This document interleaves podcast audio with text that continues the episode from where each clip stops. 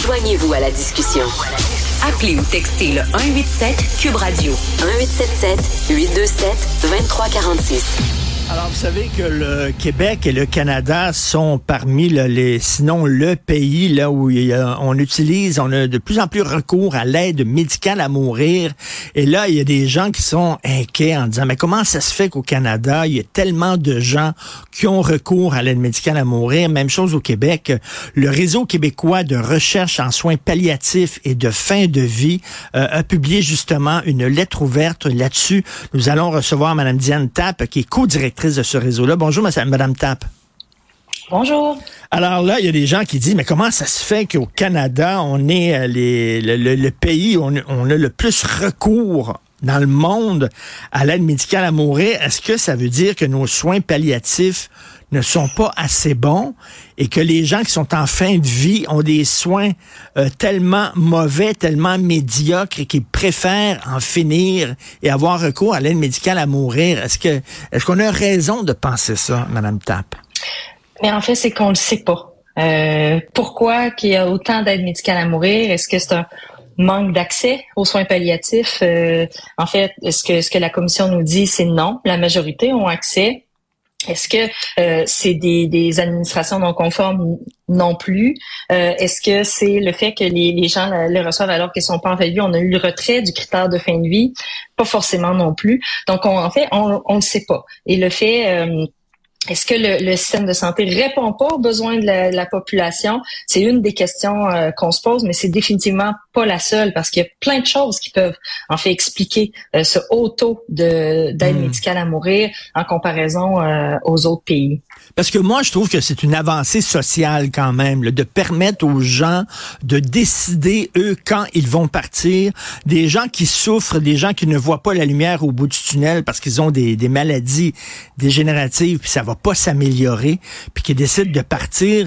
Je trouve que c'est une avancée. Peut-être que je sais pas, est-ce que ça veut dire que les Québécois, les Canadiens sont des gens qui veulent, qui sont, qui sont davantage, qui prennent leur vie en main, puis qui décident, eux autres, c'est moi qui va décider quand je pars, et c'est pas la maladie. C'est peut-être ce qui explique aussi euh, la popularité de l'aide médicale à mourir. Effectivement, c'est une des pistes, le sentiment de contrôle, le besoin de contrôler les, différentes euh, étapes menant à la, à la fin de vie, à la mort. Donc ça, c'est une des pistes, mais c'est certainement pas la seule, parce que dans les motifs qui sont évoqués euh, pour recourir à l'aide médicale à mourir, c'est la peur d'être un fardeau pour les proches, pour les professionnels de la santé, la sensation que les traitements sont pas efficaces et que les symptômes sont pas euh, contrôlés. Et, et ça, en ce sens-là, c'est assez préoccupant, non, non seulement pour les, les, gens qui font des demandes d'aide médicale à mourir d'en venir là. Ça peut être un choix, mais ça peut aussi, et c'est là notre crainte que ça peut être un, un, un non-choix rendu à ce, à ce moment-là. Et en fait, ce qu'on, ce qu'on, ce à quoi on, on euh, ce qui nous préoccupe, c'est en fait que les, les soins palliatifs euh, répondent pas aux besoins, ne sont pas assez euh, introduits tôt dans la trajectoire. Est-ce que c'est aussi l'isolement? Parce que ça aussi, c'est un trait, je parle seulement du Québec, je connais moins le Canada, mais euh, au Québec, euh, vous savez, lorsqu'on regarde les communautés culturelles, euh, les gens sont tissés serrés. Hein? On les voit souvent l'été dans les parcs qui font des barbecues et la grand-mère est là, puis le grand-père est là avec les petits-enfants. C'est des gens qui ont...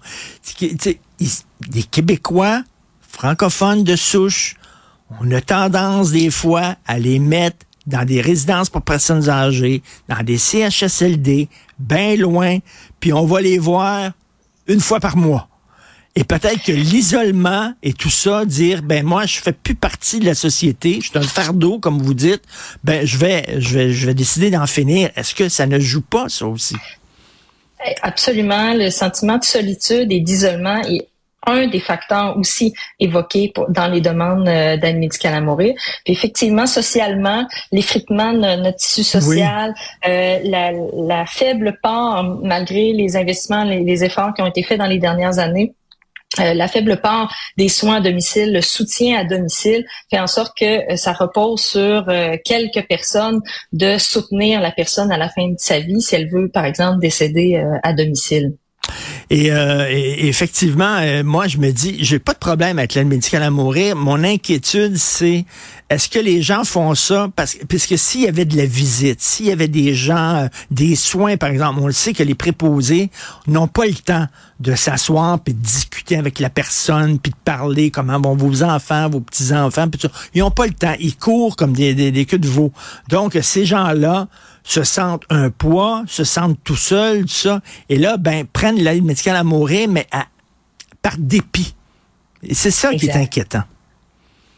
Effectivement. Puis la crainte aussi, c'est que ce haut taux d'aide médicale à mourir soit un peu comme la pointe de l'iceberg, qu'on se préoccupe. Il y a tellement d'aide médicale à mourir. Pourquoi?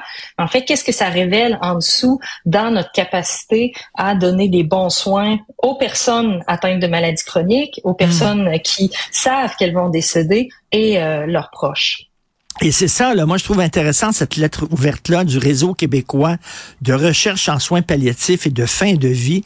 Ce que vous dites, c'est qu'on a besoin de données pour savoir, parce qu'on ne sait pas, là, vous posez la question, comment ça se fait qu'au Canada, il y en a autant? Il faudrait peut-être se pencher là-dessus, sur ces données-là, et essayer de savoir, ben, c'est quoi la raison? Absolument. Puis en fait, c'est c'est pas juste sur l'aide médicale à mourir. On a plusieurs chercheurs qui s'intéressent à cette question-là, mais c'est aussi où sont offerts les soins palliatifs? C'est quoi le portrait des soins dans les différentes régions? Est-ce que ça répond aux besoins de la population? Quels, quels sont les besoins euh, de la population, puis aussi des moyens innovants de soulager les symptômes. Euh, on sait qu'une des, des, euh, des, raisons invoquées, c'est la détresse existentielle, euh, la détresse physique, pour pour demander hmm. l'aide médicale à mourir. Mais c'est quoi les, les, meilleurs traitements, des, des, traitements qui seraient innovants pour soulager les personnes, soit en, en, essayant de ne pas avoir besoin de l'aide médicale à mourir, ou en tout cas hmm. en ayant l'impression d'avoir tout tenté? Et euh, j'ai une peur aussi, euh, c'est peut-être de la paranoïa, ça, mais vous savez, ça, euh, donner des soins appropriés de fin de vie aux gens avec des, des, préposés qui ont le temps de prendre soin de ces malades-là, ben ça coûte cher, ça coûte de l'argent. Tandis que dire à quelqu'un, ben regarde, on va faire une petite piqûre puis ça va être fini, ça coûte pas mal moins cher. J'ai peur que ce sera, j'espère que c'est pas une décision économique de la part de nos gouvernements.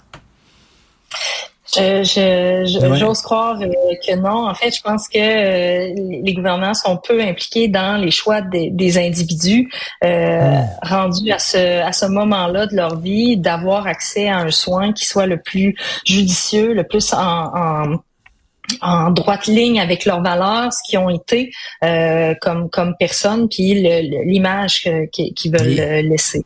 Et Madame Tapp, on voit là euh, que c'est très difficile d'avoir accès à un psychologue ou un psychiatre. On le voit, c'est beaucoup d'attentes. Hein? Euh, d'ailleurs, il y a un regroupement récemment qui ont donné la note F, ils ont donné un bulletin au gouvernement en ce qui a trait aux soins de santé mentale. Et là, on parle de peut-être éventuellement ouvrir l'aide médicale à mourir aux gens qui ont des problèmes de santé mentale.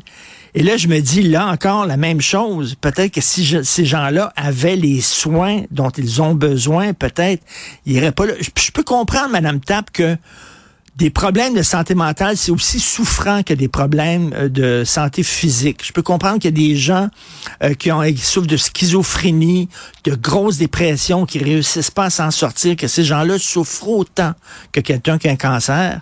Mais en même temps, s'ils n'ont pas accès à des soins, ben c'est certain que ces gens-là vont dire, ben là, je vais aller vers l'aide médicale à mourir.